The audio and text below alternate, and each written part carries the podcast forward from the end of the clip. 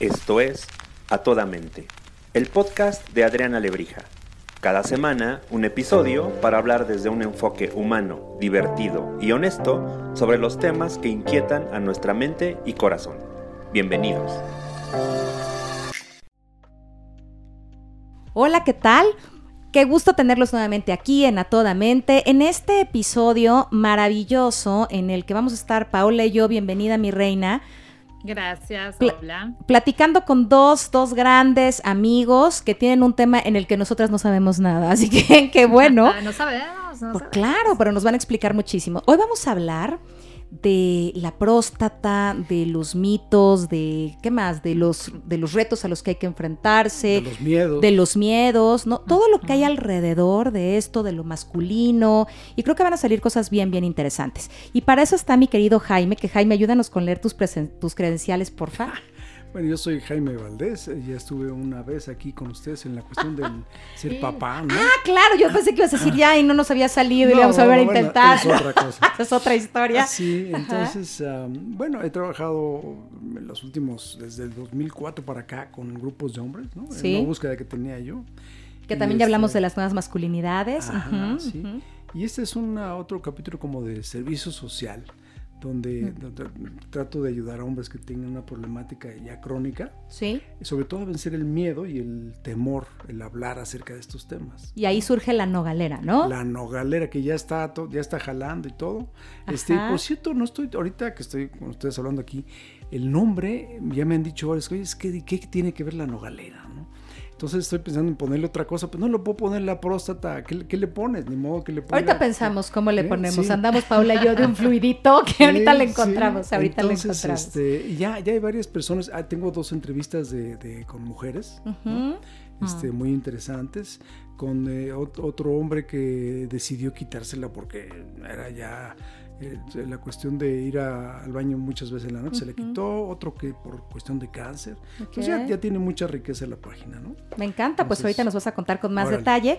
Y también está con nosotros mi querido y adorado Pepe Toussaint. Que Pepe, cuéntales qué haces aquí. Yo te agradezco mucho que estés aquí, querido amigo. No, al revés, Adri. Gracias a ti por la invitación. Eh, como soy Pepe Tucent y Ujú. trabajo en la industria farmacéutica y mucho enfocado a cáncer de próstata. Entonces sabemos que el cáncer de próstata es, es todo un tema, ¿no? Y Todo justo la tema. intención de, de- de esta, de, de esta charla tan amena que vamos a tener es, es hablar de los retos, de los mitos, de la salud, de cómo el hombre aborda la salud versus la mujer Sí. y pues empezar a desmitificar muchos de los conceptos que, que, que atrae el cáncer y sobre todo la salud en el hombre, ¿no? Y el cuidado. Y me encanta que lo hablemos porque y que lo hablemos eh, nosotras como mujeres con ustedes como hombres, ¿sabes? Porque creo que hay mucho que entender. Parte de todos estos mitos, estos miedos, esta vergüenza y estas cosas que acompañan a lo masculino y a la salud, creo que tiene que ver también con la reacción que podemos tener las mujeres frente a eso. Entonces creo que vale, vale mucho la pena que podamos conversar de eso y, y bueno, que sepan que estamos para acompañarlos también en ese proceso. Mucho hablamos del cáncer de mama, pero, pero también los hombres tienen, tienen sus temas, ¿no? ¿Y por dónde nos arrancamos, queridos? A ver. Pues, eh, a ver, vamos a ver un poquito. No, yo voy a decir, ya sé por dónde nos vamos a arrancar. Perdón que te interrumpa. Voy a arrancarme por contarles que mi abuela, mi abuela, se quejaba de que tenía un problema en la próstata. Imagínate con eso. No, Adriana. Te lo juro. Yo con mi abuela decirme, hija, necesito que me lleves al doctor. ¿Por qué, abuela? Porque había un comercial que decía que si ibas muchas veces al baño, ¿no? Y que si sentías que no podías eh, contener, eh, no sé, si pipí o algo, no sé cómo era, pero que era que ibas muchas veces al baño, tenías un tema de la próstata. Y mi abuela llegó conmigo a decirme, con mucha vergüenza, fíjate que eso nos da la pauta, con mucha vergüenza, Sí. a decirme, hija, necesito que me lleves al doctor porque yo creo que tengo un problema de próstata. Así que, para aclarar qué significa todo esto, echémosle, Empecemos. echémosle. Buenísimo esa conciencia, ¿no? Porque Claro. creo que es- todos conocemos el listoncito rosa y hay muchísimas actividades al respecto, Es pero si nos ponemos a pensar en la actualidad, cáncer de próstata tiene la misma frecuencia que cáncer de mama, pero cuando vemos un listón azul, cuando vemos campañas en pro de la salud del hombre, eh, diagnóstico oportuno, porque dentro de lo que cabe cáncer de próstata tiene un pronóstico bastante positivo, si lo Ok. puedo englobar así, si se detecta a tiempo. Pero está todo este tema de, número uno, campañas alrededor del diagnóstico oportuno que faltan, ¿no? Que hace falta Ujú. llevarla al nivel o a la par de las mujeres. Y que de ahí ustedes trabajan mucho, Pepe, la verdad. Exacto. Ujú. Eso es algo que, que- que es la intención, ¿no? Tiene una intención hasta curativa el cáncer de próstata si se detecta a tiempo. Pero está la parte de los programas y creo que la más impactante es si hay muchas campañas de, de salud y, y Y tal vez esfuerzos muy aislados a lo largo del sector salud, pero creo que la principal barrera es el hombre. De, yo no me reviso. yo no Bueno, me checo y correcto. no O sea, me- la mujer es como tienes que ir a hacerte la mastografía sí o sí. Nadie dice, qué oso que me hagan la mastografía. Cuando mucho dirás, híjole, ahí voy a que me torturen, que ni duele tanto, ¿no? Pero a mí ni me duele, la verdad. Pero, pero hay todo esto. Pero los hombres es, híjole, ya no regresas, te va a gustar, No, y qué onda bueno, con el doctor, y que por lo menos esté guapo. Y hay toda una, Sí. todo una- un rollo súper eh, violento incluso frente a la revisión. Pero mira, aquí hay, aquí hay, hay- una parte que tiene que ver con la naturaleza femenina y la naturaleza masculina. No empieces a defender. No, no, no, no. No, pero No, mira, bueno, la- no en, lo en hagamos. general, en general, la mujer creo que tiende más a la relación y a la conexión. Sí. Nosotros somos más competitivos, ¿sabes? Entonces, cuando ustedes, si algo no les funciona, van y, y se platican y comparten y lloran y se ponen a tejer y, y le preguntan a la mamá y a la abuela, ¿no? Y nosotros, porque est- estoy en la competencia. Y si además vemos dónde o qué, dónde es, qué significa la próstata y cómo es el proceso, ni se te ocurra. Sí, entonces es un, es un tema tabú. Entonces, por ejemplo, cuando, cuando a me dijo un amigo, a un maestro de guitarra que conocemos los dos, me dice, oye, operaron a Julio. Le digo, ¿de qué? No, pues que te platique. Pues ya sabes de qué. De entrada ya ahorita aquí lo ventaneamos, ¿no? Sí, ¿no? De- de que ya sabes de qué fue. Ya, ¿no? ya sabemos Ya todos. sabemos que- todos de qué, de qué. Entonces, este es un poco el- uno de los temas de masculinidad, ¿no? Sí. De que somos competitivos nosotros, ¿sabes? Este, no quiere decir que ustedes no, ¿sabes? Sí, pero es distinto, te, te entiendo. Hay como un acompañamiento desde lo femenino. Una red de apoyo, ¿no? Yo creo que hay Correcto. una red de apoyo más abierta, más visible. Y el hombre tiene que ser- tien- tiende a ser más individualista y más callado, ¿no? Al final del día, esto es mío y yo lo atiendo y yo veo si sí o si no. Pero al final del día, si hay un tema de tabú, muchas veces necesitas ese empujoncito para ir al médico, ir a un examen, ir a un laboratorio para hacerte un- una prueba, ¿no? Y eso, ese empujoncito final creo que no se da. En enfermedades del hombre voy a generalizar, tal Sí. vez no necesariamente es de próstata, Venga. pero no se da a nivel como se dan enfermedades que, so- que, que rodean a la mujer, ¿no? Pero es que, es que hay- es un tema ahora de, la, de lo que se llama la, la parte tóxica de, ma- de la masculinidad, ¿no? Sí, yo, claro. Yo puedo solo, ¿sabes? Yo puedo solo y además me tengo que aguantar. es más, yo creo que muchos ayuda de está mal visto. Claro, yo creo que muchos de los no puedo, ¿no? diagnósticos, correcto, que acaban en tragedión, yo creo que tiene que ver porque no pidieron ayuda a tiempo y no se revisaron y eso, ¿cierto? Sí, creo que parte de desconocimiento, ¿no? Sí. Siempre hay una parte de desconocimiento porque si no sabes o si no estás consciente, pues no sabes qué es, ¿no? Eh, ejemplo, vamos a agarrar el caso de próstata, es, oye, pues me estoy parando a ir al baño muy frecuente en la noche, pues es la edad, ¿no? No es que algo esté mal. Entonces, si hay desconocimiento, pues no hay ese, ese foquito que se prende en tu cabeza diciendo, ay, hay algo que tengo que atender. Y el segundo es, tengo, voy al baño muy frecuente en la noche y es, ¿qué tengo que hacer? ¿No? ¿Qué tengo que hacer? Y, y el tercero es, uy, me así me van a revisar si tengo cáncer de próstata o no, mejor no voy.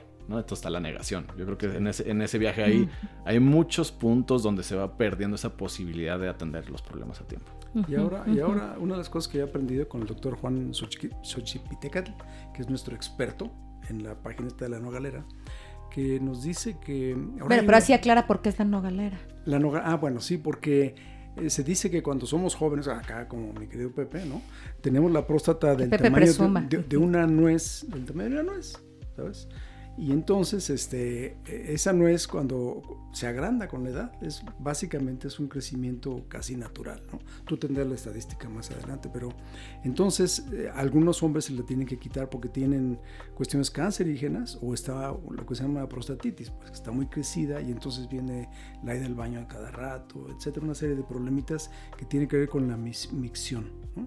Y te van dando pastillitas para que entretener el síntoma hasta que dicen ya, me la quito, ¿no?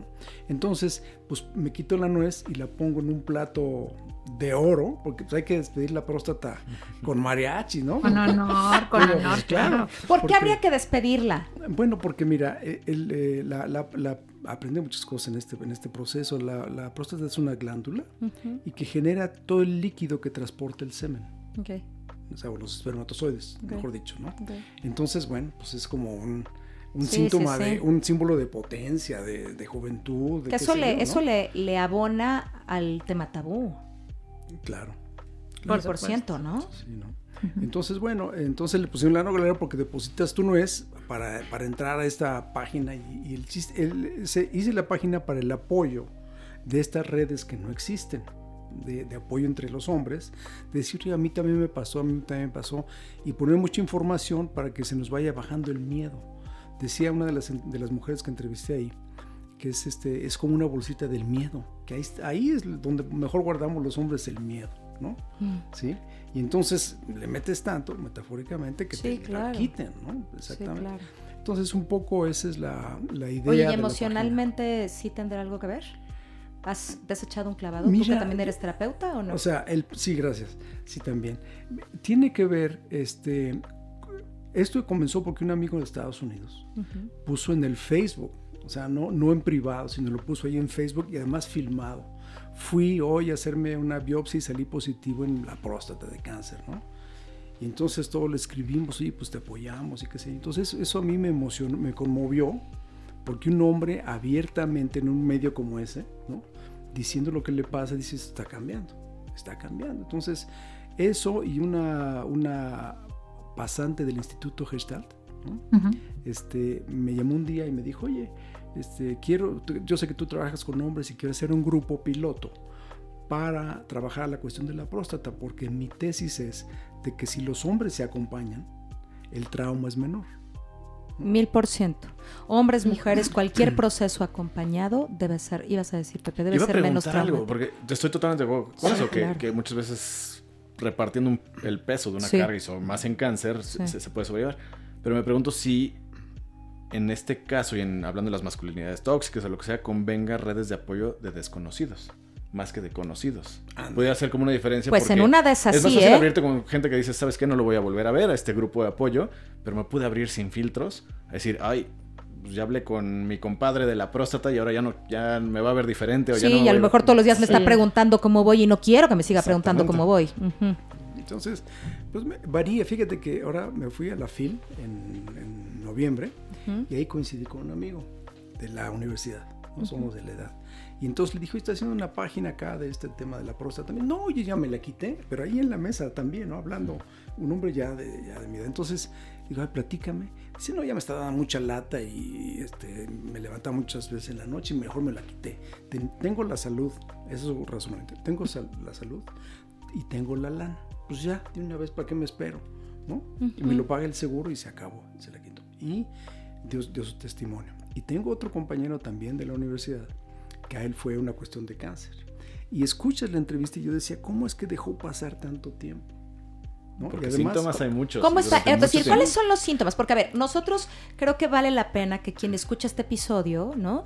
Con que uno, Pepe, con que uno, que uno- diga, híjole, sí tengo ¿Será, que no ir, será, tengo será, no algo? será, tengo que hacer algo, ya estaríamos Él o que haciendo... lleve a alguien que Por escuchaba, supuesto. Ah, y eso creo que es importante Claro. que lo Sí, cuentes, porque- ¿no? sí, Venga. Siempre empieza, o el más frecuente es ganas de orinar en- durante la noche.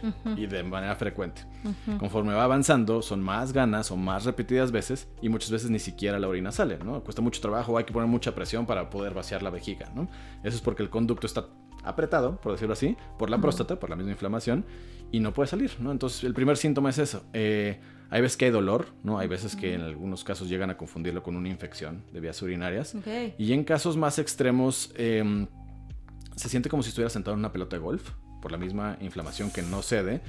Y ya en casos mucho más avanzados, hasta duele la espalda baja, ¿no? Y eso es porque en algunos casos ya llega a haber metástasis, que ya se esparció el cáncer a los órganos que están alrededor, a vejiga, incluso a hueso, a columna vertebral, etc. Pero eh, muchas veces, eh, bueno, y otro de los síntomas que puede ser ahí de los intermedios es eh, orinar o eyacular con sangre.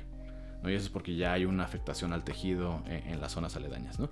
Entonces, esos son los síntomas como empiezan, pero no son síntomas que hoy me paré dos veces a ir al baño y, y ya, ¿no? Sino son años, meses de evolución donde te estás parando todas las noches. Entonces, son síntomas que suele el hombre acostumbrarse. Es decir, bueno, otro día que me paré a las 3 de la mañana y a las 4 y a las 5 ir al baño y ajustan su rutina en lugar de decir, foquito, se me prende el foquito amarillo y digo, tengo que hacer algo, ¿no? Esa es como la evolución de los síntomas desde los más leves hasta los más severos donde ya pudiera haber signos de, de una potencial metástasis. ¿no? Oye, yo me acuerdo que alguna vez me platicaste cómo es que llega el hombre a, a consulta. O sea, que es más un empuje femenino. Y que por eso yo decía, qué bueno que hagamos este episodio aquí, Pau, porque a veces el hombre no toma la decisión de ir, pero es la pareja o una mujer cercana quien empuja a que el otro vaya. Entonces, si un hombre de los que nos escucha le cae el 20, con este episodio decir voy a ir, palomita. Y si una de las mujeres que nos escucha puede reconocer o recordar alguno de estos síntomas en alguien cercano o algo, pues que ayude a que esta persona vaya a atención, porque si la tiene, tiene toda la posibilidad de tener un mejor pronóstico. Y si no, también hay estos grupos de apoyo donde podemos hacer cosas, ¿no? Sí, la mujer juega de lo que hemos platicado, por ejemplo, hay un programa de, cáncer de próstata, de diagnóstico y tratamiento temprano, por ejemplo, del Instituto Nacional de Cancerología, que se llama Programa Opus, por si alguien lo quiere ahí buscar. Y justo platicando con varios de los médicos en el programa es, muchas veces la mujer la que da el empujoncito final de, sabes que sí hay que ir, sí hay algo que no es normal, eh, y entonces ahí regresamos, ¿no? Porque la mujer, yo creo que ese, ese empujoncito que probablemente las redes de apoyo masculinas no se da. Es un poco más el mito o la burla de te va a gustar, no vas a regresar. No vas a regresar, no, no, he conocido a nadie que regrese. Entonces yo creo que la mujer toma un, toma mucho, siempre ha sido así, ¿no? La mujer toma más seriedad en temas de salud, ¿no? Entonces cuando la mujer se involucra, hace que las cosas sucedan, ¿no? Y, orienta mucho más al hombre a que vaya a atenderse. Fíjate que, fíjate que una de las entrevistas que hice ahí con uno de los que le quitaron la próstata, decía que pues que él ya estaba convencido, ¿no? De, ir, ya, y entonces lo llevó al hospital, su mujer, lo llevó al, al hospital y se baja del estacionamiento y ya van caminando al, hospital, del hospital, el estacionamiento del hospital, ya van caminando al, quirófano y a la hora dijo, no, no, quién sabe qué van a hacer, quién sabe cómo van a dejar, ¿no? Él y su esposa lo gritoneó y taca, taca, taca, y pues, Pa' adentro, niño. Sí, sí, porque finalmente... De la orejita. Sí, o sea, lo metió este, las patillas. De las patillas, Y hay, otro, otro dato que, he aprendido en estos días, este, que mm, según las estadísticas, el 3% de los hombres que, están, que se someten a una operación de este tipo, eh, se les puede afectar los nervios que, que regulan la función sexual y esa era mi pregunta, ¿por qué hay tanto miedo? Por una parte sí el estudio, que creo que hay otras formas de hacerlo y ahorita nos cuentan, pero, pero también, ¿qué pasa? ¿Hay una, hay una afectación en lo sexual? Eh, bueno, a ver, este, lo que yo, yo no soy médico, pero la, el especialista... sí, exactamente. Entonces, este, los médicos dicen, no, no te pasa nada, lo único que vas a estar nuevamente tu función urinaria regresa a la adolescencia y puedes dormir y puedes una serie de cosas que, que, que, dejas de hacer por el cansancio que te quita un, un dormir interrumpido. Mm. Pero la función sexual finalmente no se afecta. Quizá en la antigüedad no había muchos conocimientos, ya está muy avanzada, ahora te hacen hasta con robot. ¿no? este, entonces, pues antes quitaban la próstata y te dañaban todo, y entonces, no, pues es que así es para todos, y no es cierto. ¿no? en mi cuate este, el que lo operaron, también dije, no, yo recuperé todas las funciones. Me pusieron ejercicios, porque me dejé, el que se la extirparon totalmente por el cáncer, que este, eh, me pusieron ejercicios para contención de, para la incontinencia urinaria, y la función sexual regresó. Dice, todo está aquí. Bueno, eso sí, vivimos un imaginario, eso es súper fuerte, ¿no? Así es. Venga, Pepe. Es el escenario, el peor escenario es el que te viene a la mente. O el que puedes leer 10 páginas de cáncer de próstata y con lo que te quedaste es con no poder tener una erección, ¿no? Nunca más. A pesar de que no se habla de la probabilidad o si hay una buena técnica quirúrgica, pues no va a pasar. Entonces yo creo que siempre, como humanos, ¿no? Yo creo que siempre nos vamos al peor escenario, al escenario más fatídico y de ahí, pues obviamente empiezas a planear escenarios, ¿no? Pero sí, como dices, eh, si hay buenas técnicas de cirugía o si es un robot, pues la probabilidad de que tengas o una incontinencia urinaria o que no puedas tener una erección son muy bajas, ¿no? Pero al final del día, mientras más tiempo le des al, o, a la, próstata de, inflamarse y hacer más daño o un cáncer potencialmente de esparcirse, pues obviamente más riesgo es de que cabes con alguna afectación. Ahora, bueno, hay otro punto que creo que es importante tratar este, hay una cuestión de privilegio en nuestra sociedad. Hablamos de México, ¿no? Entonces, bueno, hay, uno de mis entrevistados, uno se operó en el ABC, ¿no? y el otro en San Luis Potosí, en un hospital acá muy bueno. Pero una gran mayoría de los hombres, primero por la ignorancia, de que no quieren a la, al, tacto rectal, este, y la falta de recursos. Entonces, Pero Pepe, hay, muchas, hay muchos apoyos, ¿no? O muchos lugares donde se puede, ¿no? Sí, voy a empezar por, por el proceso diagnóstico. lo más fácil es una prueba en sangre de antígeno prostático. Venga, tomen Sí, nota de eso. ¿Se es- pueden saltar el tacto de No. inicio o no? No. Depende Bueno, ver, de lo que te así. salga, ¿no? Si sale bajo, Exacto. no tienes que. No, no Eso hay es lo que quiero decir. Si sale alto, Sin duda. toca tacto. Sí, correcto, pero, pero si te sale bajo, no es, no es O sea, si sale bajo ya la libraste, pues, ¿o no? Sí, exacto. Y no aquí- a fuerza, no es Y todos. aquí hay, aquí hay otro, otro chistecito que tenemos entre los hombres. Pide una segunda opinión. sí, claro. A veces una tercera o cuarta para que valide si correcto, está correcto. Ok. O sea, si sale bajo con el estudio El- de sangre, tan tan. Ok. Exacto. Si no, de ahí toca el, el tacto. Y del tacto, pues obviamente el, el- el médico especialista es el, urólogo, quien puede identificar cómo es la normalidad de la próstata. Si está elevado, puede ser prostatitis desde eh, una infección, una inflamación, o hasta de, ¿sabes qué? Te fuiste a andar cinco horas al monte en la bicicleta y se te inflamó la próstata. Así de Ok, fácil. ok. Eh, o si puede esa inflamación ser ya algo más crónico eh, y tiene sus tratamientos y sus soluciones. O si esa inflamación no cede, pues entonces ya hay que hacer otro tipo de examen que es la biopsia, ¿no? Que es tomarle un, una- un pellizquito, por decirlo así, de muestra tejido a la, a la próstata para ver si es benigna o si es maligna. Y ya de ahí, pues el, el médico tomará las decisiones de cuáles son los siguientes pasos. Pues bueno, es una parte que, que también yo, yo tenía como mucho misterio, ¿no? Sí, De- sí. Lo que a mí todavía no me queda claro es este y es un voy a hacer una entrevista con el doctor. Es que de dónde viene este asunto del cáncer, ¿no? Porque porque de, de que tengas el antígeno en 4, ¿no? 4 y de repente baja un poquito a 3.8 y de repente se va a 8. ¿De dónde vino esa esa parte que que es así como inesperada, ¿no? Híjole, Eso mira, sí no sé. sé. que lo, sé que lo quieres averiguar y a lo mejor Pepe tú tienes por ahí alguna respuesta que dar, pero creo que eso es como, como la parte de- del cáncer tan dura, ¿no? O sea, que de pronto te haces una mastografía, las mujeres, y sale perfecto, corte dos la siguiente, tienes cáncer, ¿por? Y yo lo he sabido por gente muy cercana, ahora mismo tengo una paciente que quiero muchísimo, y de pronto, frecuencia normal o antecedente, pum, vale, ¿por? O sea, creo que es como, ahí no hay palabra, ¿no? Como que de pronto... Pues sí, al final del día, o son factores ambientales o son Sí. factores genéticos. Porque también se ha identificado que, pues sí, hay ciertos genes que predisponen a muchos tipos de cáncer, no, no nada más de próstata, ¿no? ¿A partir de qué edad tienen que hacerse toda esta onda? Pues 45 para arriba de años sería lo ideal. Eh, creo que en México, eh, en alguna también conversación que tenemos con algunos médicos, es eh, como hay diagnóstico tardío, pues muchos están recomendando desde los 41 años para adelante. Y lo que pasa en México es que se, se diagnostica más tarde que en otros países. ¿No? Incluso en el o sea, van, INCAN- van después. los Exacto, en el hombres. INCAN Ujú. 7 de 10 pacientes Llegan luego tarde. llegan metastásicos incluso. Siete de versus cada otros diez. países que están ya en términos 1, 2, llegan metastásicos. Entonces sí hay una diferencia muy marcada.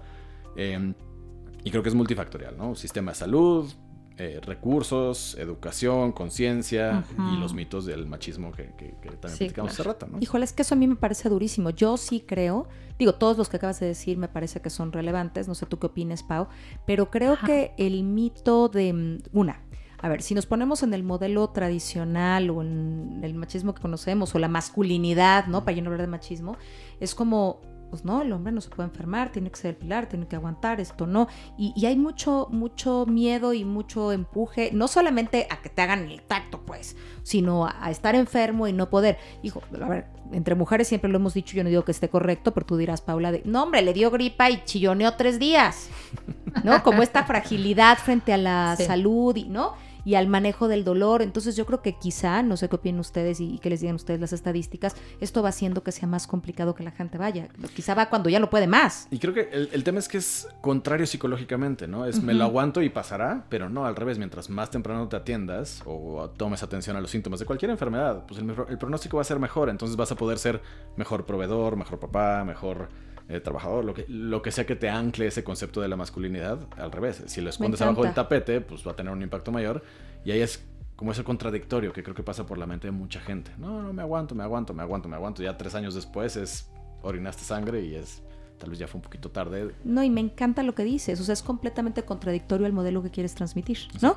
O sea, desde la fuerza tendrías que ver por tu salud como una especie de modelaje y de asegurar incluso que tu sexualidad va a seguir bien, pues si te preocupa tanto, tienes ahorita, antes, claro, ahorita, antes de que se complique definitivamente. Pero fíjate que yo aquí, yo quiero, ahorita me vino esta, esta figura que creo que la dije la vez anterior. Es este. ¿Cuál? no. Uno, uno, de las. ¿Cuál? ¿De cuál? Una, ya sé. Sí, sí, sí, la, la, ah, no, Cuando soñaron. La soñamos. Cuando soñaron que Cuando soñamos que habíamos grabado. Ajá. Este, mira, eh, creo que este asunto de la, de la, la extirpación de la próstata es el miedo, el miedo, uh -huh. quizá, no lo sé, ustedes me dirán, al miedo que tienen las mujeres a la, a la ¿cómo se llama? ¿Mastografía? Mastectomía. Ah, que ¿no? quitan los huevos. Uh -huh. Y yo, lo, yo para los hombres lo resumiría así, hijo, si me quitan la próstata y, y tengo problemas de, con mi sexualidad, ¿me vas a seguir queriendo? Uh -huh. Ese es un miedo potencial de que los hombres tenemos que estar siempre firmes y en, en servicio. Firmes y en servicio, ¿no? como Así es, sí, ¿sabes? Uh -huh. Entonces es un miedo muy, muy potente, ¿no? Por eso que ni se sepa, ¿no? ¿No? Entonces, eh, creo que es uno de, las, de los miedos. Y me quedo pensando en el que ni se sepa y en esto que decías de no buscar las redes de apoyo en los amigos, porque pon tú que ya a la hora que sea real los amigos estén cerca y te procuren, pero ¿qué tal que la fantasía de los amigos es que yo ya no furulo?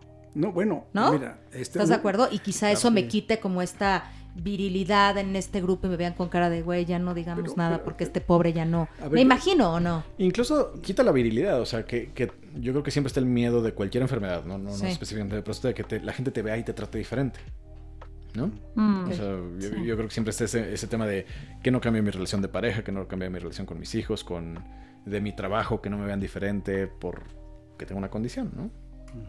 Pero fíjate que, que una de las cosas que, que- que aprendí en estos procesos, hace como 12 años, un amigo nos dijo que, que lo iban a operar. ¿No? Y entonces é- éramos cuatro cuates en la mesa, ¿no? echando nuestras cubas ahí.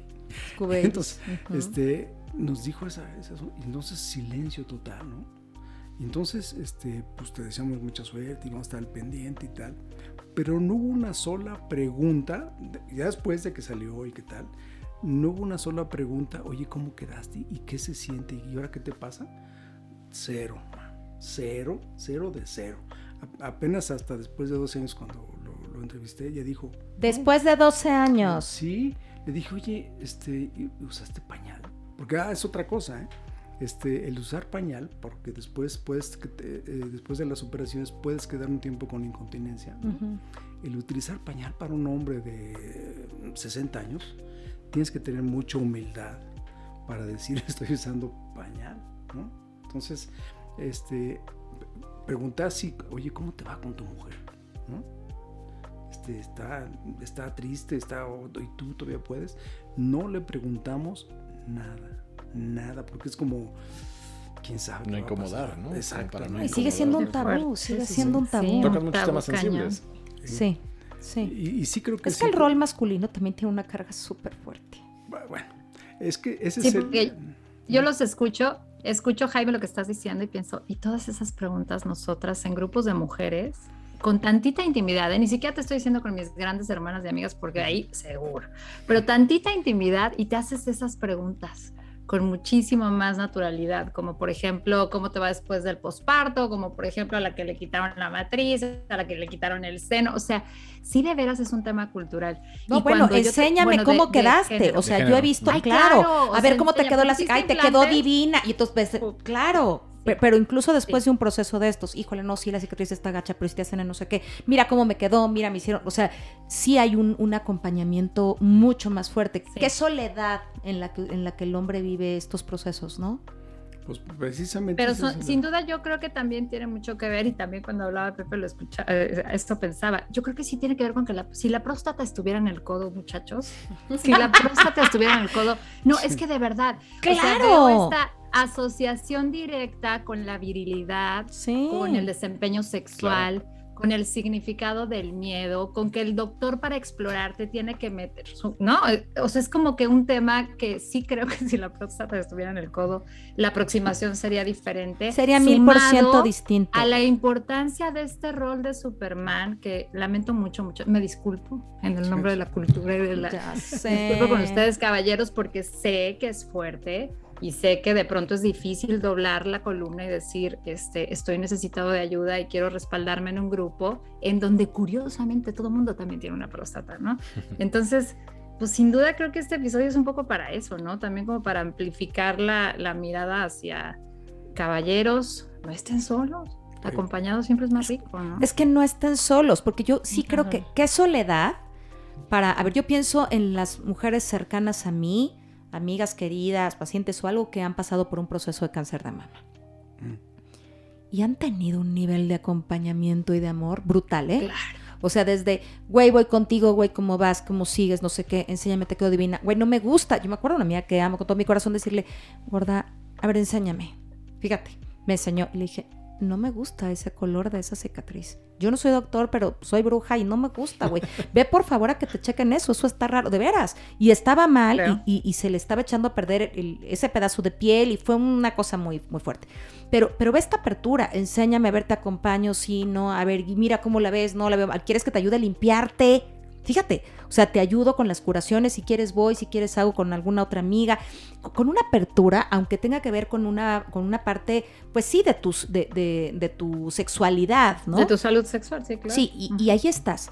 Pero luego pienso en lo masculino, otra vez, la revisión, no digas, ya no va a poder, y ya no va a poder No, trabajar, y ta, ta, ta, y si no sé qué. Hay- hay Imagínate más. el dolor, perdón, de, te- de sentir una, una bola, eh, ¿qué dijiste? Un- una pelota de una golf, ¿no? pelota Una de pelota de golf. Cada vez que estás sentado. ¿no? Cada vez que estás sentado, Sí, no, no. Dios mío, y tener que aguantar y decir, y no digas, y nadie te pregunta, y, y O medio. preguntamos ¿cómo? 12 años Sí, después. Sí, c- c- 12 años después te pregunto, o todo bien, ¿verdad, güey? Todo bien, pues te veo bien, te ves bien. Y ahí acaba la pregunta, si es que lo dices y todo el miedo de voy a poder seguir haciéndome cargo de esto, y si ya no puedo. Ujú. Y no solamente la sexualidad, el trabajo, creo que es un, creo que un problema en la próstata se convierte en un problema gigantesco dentro del imaginario masculino, ¿no? Sí, pero es que también hay que, hay que ver nuevamente la cultura en la que vivimos, ¿no?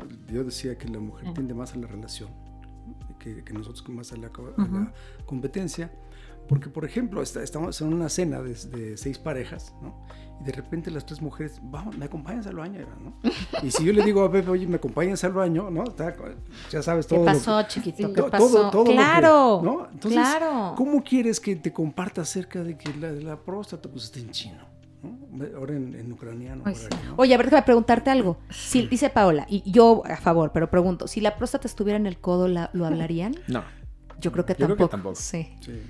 Quizá, me, quizá un poquito Tal- tal más. vez- Tal, vez la analogía que haría con la, mas- con la mastectomía que decían es, estaría visible tal vez en el codo, ¿no? Y creo que para ver a una mujer que le, que le cortan un, un seno, pues bueno, obviamente es muy visible y, y detona esa red de apoyo de la mujer. Pero la próstata nadie la ve, nadie supo, si la quitaron nadie se enteró y creo que es más fácil no esconderla. te cambia la si voz, fuera ¿no? la analogía del codo, pues es de, oye, ¿qué tienes ahí, no? O sea, eh, y tal vez eso provocaría un poco como la discusión entre broma, te molesto, te, te echo un chiste, lo que sea, pero provocaría la discusión. La próstata, pues se esconde y ni se No toca, se ni cree. Híjole, acabas de decir exacto. algo de qué tienes ahí, no sé qué, porque además creo que el, el apoyo más, el apoyo femenino es eso, es más cálido, más, ¿no? Este, Ajá. tú dime, Paola, como más de contención y el masculino es más de bullying, ¿no? Totalmente. Sí, Claro, sí, sí. Es de competencia. Y con el bullying Sí, al final es competencia. bajamos al otro cuate, ¿no? Nivelas, sí, Sí, es- Es claro. la guerra de nivelación. Sí, claro. Finalmente- Entonces tú cállate, güey, que tú qué, güey, jajaja. Mientras no compitan quién tiene la claro. próstata más grande. Es correcto, mientras la competencia sea por la próstata más chiquita y no más grande. Mira que, o sea, hagamos ese nivel de competencia, Claro, que tu claro. próstata sea la más chiquita. Revísate. Es que saben que me encanta, de verdad, como poder eh, entender que hay mucho por, por cuidarse en lo masculino, ¿no? O sea, si nos regresamos a esto que Paola tan linda decía, por favor, discúlpenos por, por esto. eh, también hay un momento, a ver, yo soy mamá de hombres, Paola, tú también tienes un, un hijo, ¿no? Y de pronto, y deja tú la pareja y también, o sea, qué, qué duro que no puedan vulnerabilizarse, vulnerarse, ni siquiera en ese proceso en el que pueden estar sufriendo un dolor brutal. Bueno, este, pero es que también, a ver, yo no me acuerdo cuántos años tiene Robert. Mi señor marido Sí, tiene sí. 48. Entonces, ¿y ¿ya, ¿ya le preguntaste si se hizo el tacto? O... No, hombre, no. pues, ¿Qué te puedo yo contar? Se cuida mejor que yo. Ah, ok. Sí, no, sí. bueno, bueno. No, no. Ok, mi marido es más regla- chavo. Para, para toda regla hay una excepción, ¿no? mi ma- sí, mi marido es más chavo y yo ya empujé con Sí. él. Oye, ve. Y, Ajá, sí. No, claro que no he ido. Claro. Sí, sí, son, son... Y yo ya empujé, ¿eh? Sí. Sí. Después de aquello que grabamos que no grabamos. empujé a Oye, ya tienes 44, o sea, tendrías que ir. Sí, claro. No, no, es un poquito más adelante, un poquito más adelante. Sí, Fíjate que hay otro punto que también, que también la, la- la sí. cuestión de la próstata tiene que ver con una cuestión de, del envejecimiento, ¿sabes? De la vejez, del, del- pasar a otra etapa de la masculinidad, ¿no? O sea, este, cuando ya tienes ese problema es que sí, pues chin, ya estoy en el tercer piso, ya casi abriendo la puerta de despedida, ¿no? ¿Sí? Entonces también tiene que ver con esa parte de la, Ujú. de la no aceptación Ujú. de la etapa en la que vivimos. Porque además ahora con la pastillita, que a lo mejor también tu laboratorio vende, ¿no? Este, los hombres de 70, de 75 años, ¿no? Pueden tener una vida sexual todavía bien, siempre y cuando la próstata no le esté dando lata, ¿no? Entonces, pero el decir, chin, pierdo la próstata y quizá puedo, pi- pierdo mi virilidad, Sí. ¿sabes? Es como si ya, ya mejor me muero. Oye, Pepe, déjame preguntarte algo. ¿Qué, qué tan frecuente es en chavos, no? Raro. Ok. O sea, el promedio de edad de un diagnóstico de cáncer de próstata está en los 60. Ok, ok. Claro, los síntomas empiezan mucho antes, entonces yo creo que ese es, ese es el objetivo de cualquier campaña Claro. de prevención, prevenir, identificar eh, síntomas tempranos, porque eso, como les decía al principio, tiene una intención curativa. ¿Sabes qué? Si hay lo detectamos a tiempo, quitamos la próstata y estás perfecto para el resto de tu vida, ¿no? Sin tratamiento, sin medicina, sin nada. Eh, claro, si llegas a una etapa donde ya pasó una evolución desde 5, 10, hay hasta 15 años de síntomas y no hiciste ¿De nada. tanto hay muchas tiempo? que pasa. Claro, siempre pues, nos vamos como, como a los extremos, pero los promedios sí son ya muchos, incluso años de, de evolución o de pequeños síntomas, ¿no? que van Sí. empeorando hasta que casi siempre lo que nos platicaban algunos médicos es el detonante es la sangre, sangre en orina o sangre eh, eh, al eyacular. o sea, ahí es ya cuando hay miedo, más ¿no? susto, ¿no? De, porque pues, una cosa es, bueno, ni modo, me tengo que parar dos veces al baño en la noche, que mucha gente... digo, Es que tome agua, es que no- exacto, ¿no? Agua o bueno, no pasa Las nada. y- Q-Babies. y me, acostumbro a, interrumpir mi sueño, Sí, que es súper importante, pero es tolerable, pero ya sangre siempre es un, un factor más Sí. T- También yo, yo, mi padre, mi padre nos dijo, nos juntó al cónclave de mis hermanos y dijo, nunca dejen que les quiten la próstata. Así, ¿no ¿sabes? Y Ay, pues siendo el papá dices, no, pues sí, así ha de ser Pues, cierto. ¿Por ¿no? qué? Pues así dijo. O sea, la- aquí, Sí, aquí nadie se quita la próstata. No, porque por lo mismo, de que, de que en, es- en su generación la medicina no estaba tan actualizada y sí Claro. quizás se afectaba la función sexual, porque no había una... una Una buena técnica, lo que sea. Así es, ¿no? Entonces ese era su dictum, ¿no? Entonces como dijo, ah, pues, entonces sea como sea, que no me la quiten. Oye, me acordaba ahorita, estoy poniendo unas ventaneras a mi marido, pobre ni modo, pero fíjate, me estaba acordando de alguna vez que me dijo, si yo un día estoy enfermo, no me acuerdo cómo llegamos al tema de la enfermedad, me dijo, y de plano, fíjate, ¿eh? tengo que usar un pañal o...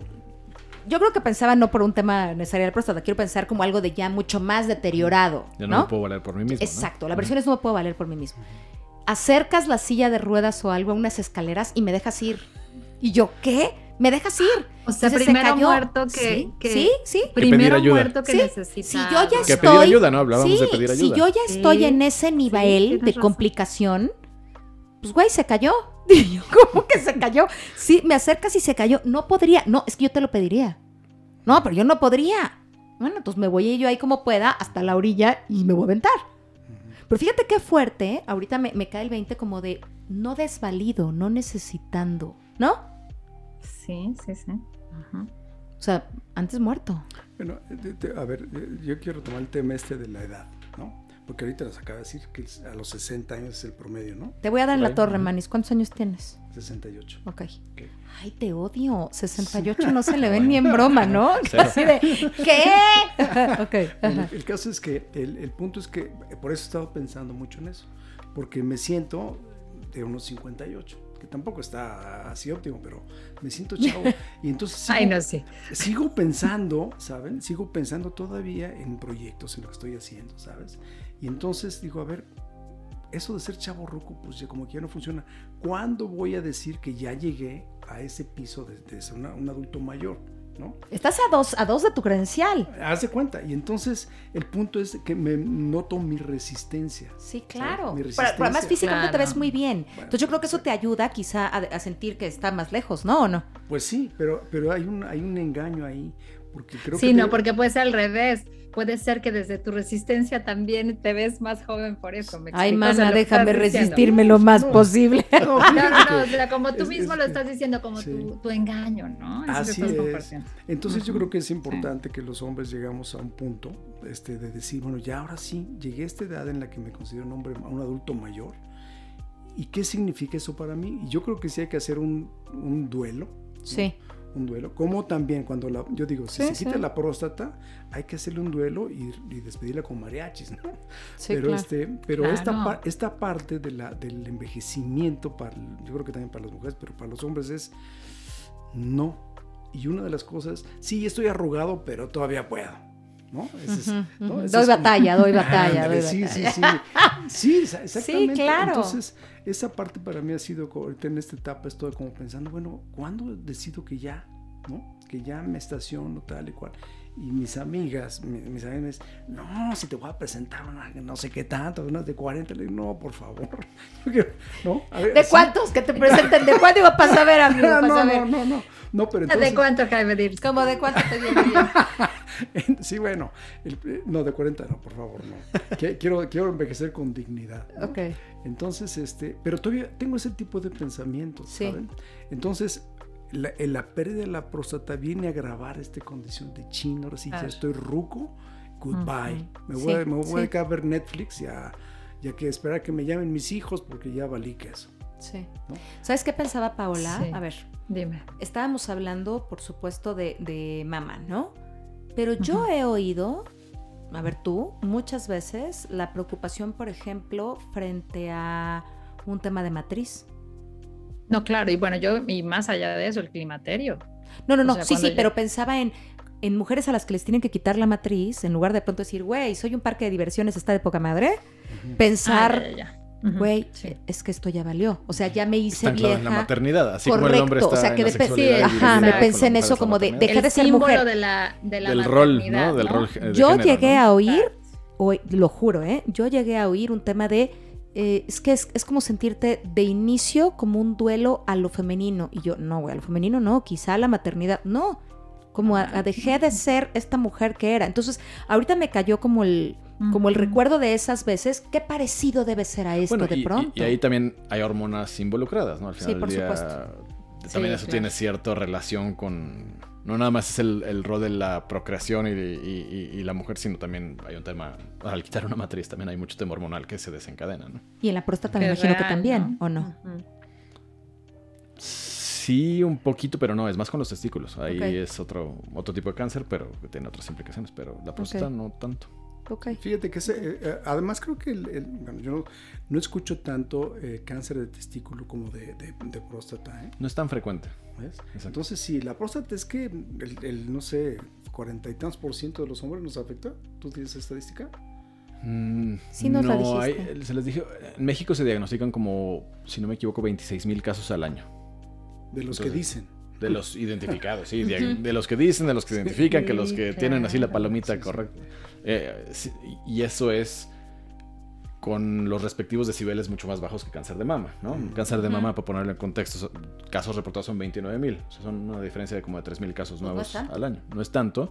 Con un un Pronóstico. pro- bueno, no, un, un pronóstico bueno si se, si se detecta a tiempo, pero sin toda la red de apoyo de campañas, programas, Sí, eh, hasta el- la caja de cereal rosa, etcétera, eh, pues está prácticamente a la par. Entonces, seguramente si hubiera el mismo nivel de conciencia y de campañas, pues hasta en una- y de y rompiéramos estos mitos de los hombres, Sí. en una estaría por ahí o por arriba. Y a mí me encanta que nos, que nos que hayas estado aquí, Pepe, o que estés aquí con nosotros, porque ustedes también hacen campañas. Sé que no puedes decir comerciales y eso, claro. pero, pero hacen campañas y, o sea, sí hay, sí hay forma de que los hombres también se atiendan, pues. No es una cosa de imposible, pues. Claro. Creo que puede salir mucho más caro una mastografía. Ah, no, empezar. definitivamente. A ver, voy a empezar por la prueba más sencilla que lo platicamos, el antígeno prostático. Muchos laboratorios los tienen en 100, 200 pesos. Imagínate. Entonces está- no es una O barrera sea, no es algo que no te pudieras hacer, ¿sabes? O sea, de no, No hombre, la lana que me va a costar.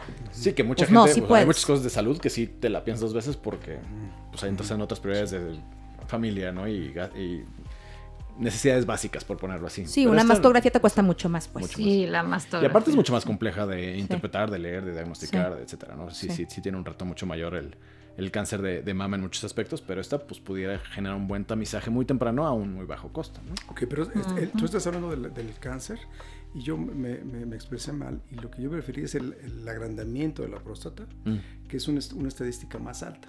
Ah, sea, bueno, sí, sí. sí. Son, claro. son, como 43% de la población masculina que crece por, por, uh -huh. por edad. O sea, no es que, no, sin que sea maligno, ¿eh? Sí, bueno, yo no, no me sé la cifra natural. femenina, pero yo también creo que debe haber, no sé si tú te la sepas, Paola, muchos no. temas femeninos de quistecitos, de bolitas que acaban por no trascender, pero que la cifra también pueda ser muy alta, ¿no? Por, por, quizá pasa por todo el tema hormonal. Pero sí, yo creo que es, yo creo que es parte de un proceso que puede no ser maligno, pero que requiere atención. Ahorita, ahorita que estás hablando de, de las mujeres, otra, otra cuestión que le pregunté al doctor, al especialista que está en la página, le dije, a ver, doctor, este, usted ha atendido, porque ahora en esta diversidad sexual, uh -huh. le dije, ah, ¿usted ha atendido a un, a un hombre trans? Me dice, sí, y se rió, ¿no? Dice, no, cuando llegó, el dentista que estaba a mi lado, que tenía su consultoría, salió a verla, ¿no? Y entonces, pues, ¿cuál ver? Era un hombre trans, ¿no? Uh -huh. Es decir, antes era un hombre. Oye, qué, qué, y ahora qué bueno. es una, uh -huh. una, mujer. Y entonces llegó esta mujer guapérrima, así con un huerpazazo, ¿no? Una mujer trans. Entonces llegó así y entonces, este, pues, así con, con senos y con sus curvas, pero con próstata. Entonces le tienen que hacer el tacto. Pero ¿sabes qué importante eso? Porque quizá... Sí sea un segmento que necesita checarse y lo anule de su mente. No sé si me estoy explicando. Sí, claro. No, yo soy mujer. No, si tienes próstata. Así es, y así tendrías es. que checarte. Así es. Uh -huh. Entonces, otro como, como de, de, de, de, risa, pero ni de, ni de tan risa. También le preguntábamos este, si había en su experiencia alguna diferencia entre la, la incidencia en cáncer o prostatitis en la población gay con la, la, la población heterosexual. Dice, no, no hay ninguna correlación. ¿No? de, que, de mayor incidencia o de incidencia. Entonces, okay. son datos este, curiosos, ¿no? De que, pero que necesitamos empezar a hablar los hombres. Sí. ¿Sabes? Sí. Es una cosa. Oye, si tuviéramos que ir, yo estoy, de veras, yo, yo creo que desde que pensamos este episodio, creo que el objetivo es con que un hombre le caiga el 20 y sepa que con 100 pesos puede irse a hacer un estudio, con que un hombre deje de normalizar no dormir todas las noches y, e irse a hacer un estudio, con que un hombre le quite el velo al tacto y entender que es parte de su salud y que cualquier tema que se identifique a tiempo puede tener un, un resultado muy positivo, con que un hombre de estos que nos escuche vaya a la nogalera diciendo yo ya sí, estoy sí. en esta bronca y, y, me gustaría tener una red de apoyo que no sea mis amigos porque con ellos no me siento cómodo, lo que sea, ¿no? Sí. Para ir en otro lugar, con que un hombre eh, se atreva a dar un paso en pro de su salud, eh, no solamente física, sino emocional, con que una mujer, no sé qué pienses, Pau, se atreva a decir, híjole, aunque mi marido diga que no lo voy a jalar de las patillas, ¿no? Como uh -huh. decía Paola, y lo voy a llevar o, o, voy a evidenciar que esto no está siendo un proceso natural, sino que hay un proceso patológico, con que una de las personas que nos escuche uh -huh. tome conciencia, lo habremos hecho muy bien. No, pues, o al abuelito, o al tío, ¿no? Lo este, habremos hecho muy bien. Lo que son este, también otras generaciones, ¿no? Que están todavía menos más, abiertas al sí, diálogo, ¿no? También. Sí. Y a lo mejor estar atentos a eso, ¿sabes? O sea, como a lo mejor hacer este, estos, estos cuestionamientos. Ahorita que decías, oye, abuelito, ¿y tú duermes bien? ¿No? Porque a lo mejor ni te enteras. Duermes bien y, y, y, te levantas muchas veces en la noche, así como mi abuela, ¿no? Que mi abuela se acusó que tenía un problema en la próstata. Y mi reina, mi reina va a bajar a decirme, deja de estarte burlando de sí. mí. Otra cosa que hemos visto en la página, que hay varias mujeres que entran y le dan like. ¿no? O sea, no solamente hombres, sino mujeres entran ahí a ver de qué se trata y le están dando... Este... Me da, me da y si una mujer ya le dio like es porque ya está viendo por alguien. Sí, ¿no? No, no va a buscar de la nada. Sí, no, Pepe. Próstata, no. A lo mejor mi abuela, si tuviera redes, hubiera dicho voy, sería, pero. Sí, sería fan número uno Oye, de la página. tienes toda la razón. Si una mujer está ya ahí. buscó, es porque ya hay algo. O alguien quiere ayudar. Dejémoslo así, ¿no? Mil por ciento, mil por ciento. Pues, pues muchas gracias, queridos amigos. De veras, se los agradezco profundamente. Y me gustaría ir cerrando preguntándoles qué les dejamos a los que nos escuchan. ¿Qué queremos que tengan en mente? Que se lo lleven y que digan, híjole, aquí esto es algo en lo que yo tengo que poner atención. Bueno, yo, yo cerraría diciendo que pues es tiempo de pasar a otra forma de ser hombres, ¿no? El, el, de que yo ponga mi, mi nuececita en el plato ese, metafóricamente, si yo me quito la próstata, no dejo de ser hombre. Y habla, hablando con la pareja, o sea, de la orientación sexual que sea, hablando con tu pareja y resolviéndolo en conjunto, ¿sabes? Porque el tema ese, ¿me vas a seguir queriendo? Está en la mucho en la mente, sobre todo masculina, por el desempeño. Entonces, o sea, trabajemos en el imaginario de no es el peor escenario. Si no lo atiendo a tiempo, ese sí puede ser mi peor y escenario. en conjunto. Y en conjunto. En conjunto y, y manifestar la, la, vulnerabilidad, como tú decías. O sea, necesito ayuda, tengo miedo. Que decir eso para un hombre es muy difícil. Entonces, anímense, señores. Se llama La, la Nogalera, está en Facebook. Okay. Gracias. Venga. Yo, yo también cerraría sobre la misma línea. Me quedé pensando en el. Si yo tuviera que dar una palabra o un, un, comentario de cierre, es. Todos necesitamos ese empujoncito. Sea que tú aceptes tu propia vulnerabilidad, sea tú que digas. Esto me conviene en el largo plazo, a pesar de que le tenga miedo en el corto plazo y de irme a testear y lo que sea. Eh, o todos necesitamos un empujoncito de, de esta red de apoyo, sea pareja, sea familia, eh, porque todos, todos nos, creo que subconscientemente nos vamos al peor escenario. Uh -huh. Y muchas veces el peor escenario está muy lejos. Si no actuamos, o sea, más bien, si actuamos rápido, ese peor escenario va a quedar muy lejos. Me encanta. Y creo que es mejor uh -huh. que le digas a tu yo del futuro, ¿no? Que si tomaste acción y no si yo hubiera. ¿no? El arrepentimiento duele más, ¿no? Que uh -huh. un tacto rectal. Sí, sí, el arrepentimiento puede doler más que un tacto rectal, sin duda. Yo sin del duda. futuro dice, como decimos, vamos a medirnos el aceite. Vamos a medirnos el aceite. Sí, puede ser mejor, puede ser mejor que, que el arrepentimiento. Pau. Es, no, pues yo me quedo eh, como queriendo ser portavoz del género, ¿no? como mujer, como parte del género femenino, decirles, bienvenidos al mundo de la vulnerabilidad. Nos gustan más vulnerables, fíjense. O sea, hay como una sensación. Siempre, se ven más guapos, hablamos... yo siempre he pensado eso, No, que los hombres vulnerables no- se ven más guapos, te lo juro. O sea, No, un bueno, hombre que es capaz de hablar de, lo que le pasa es un hombre más atractivo. Y- Olvídate de la próstata, ello, ¿no? Más allá de la atracción en ese sentido, lo que quiero decir es eh, como que si ustedes, si, si se dejan estar más completos, estamos mejor todos. O sea, creo que al, fin, al final, pues la búsqueda de nuevas formas de masculinidad, ¿no? Donde haya espacio para la vulnerabilidad, espacio para, ¿no? Para sentirse como se sienten cuando tienen que enfrentarse a sus miedos, pues nos, nos, nos pone en mejor lugar a nosotras también. Entonces, Mil pues por desde ese lugar, caballeros. Y sabes qué pensaba y que también hacer este cambio en mentalidad y en acción le aligera la carga a las nuevas generaciones de hombres, Ay, sí. ¿no? O sea, si, Sí, si gracias. tú, ¿verdad? Si tú abres este escenario, si tú trabajas en ti, en tu vulnerabilidad, por supuesto que nos haces bien a todos, ¿no? Empezando por, por ti, por los tuyos, pero también a las futuras generaciones. Y yo sí creo, sí creo que, que también estas nuevas generaciones o, o esta gente más trabajada, pues también va a buscar hombres más trabajados. O sea, creo que eh, no, no somos piezas perfectas, ¿no? Todos tenemos miedo, no hay emoción, no hay emoción negativa, la emoción tiene un mensaje y si tienes miedo, híjole, por favor hazte caso, que seguramente hay algo que tienes que atender. ¿No? ¿Clarísimo? Súper. Muchas gracias, Pepe de mi querer.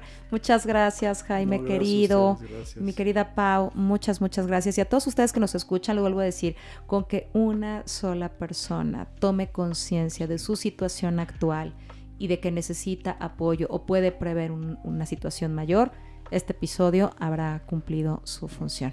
Muchas gracias por haber estado con nosotros y nos vemos pronto, pronto. Bye.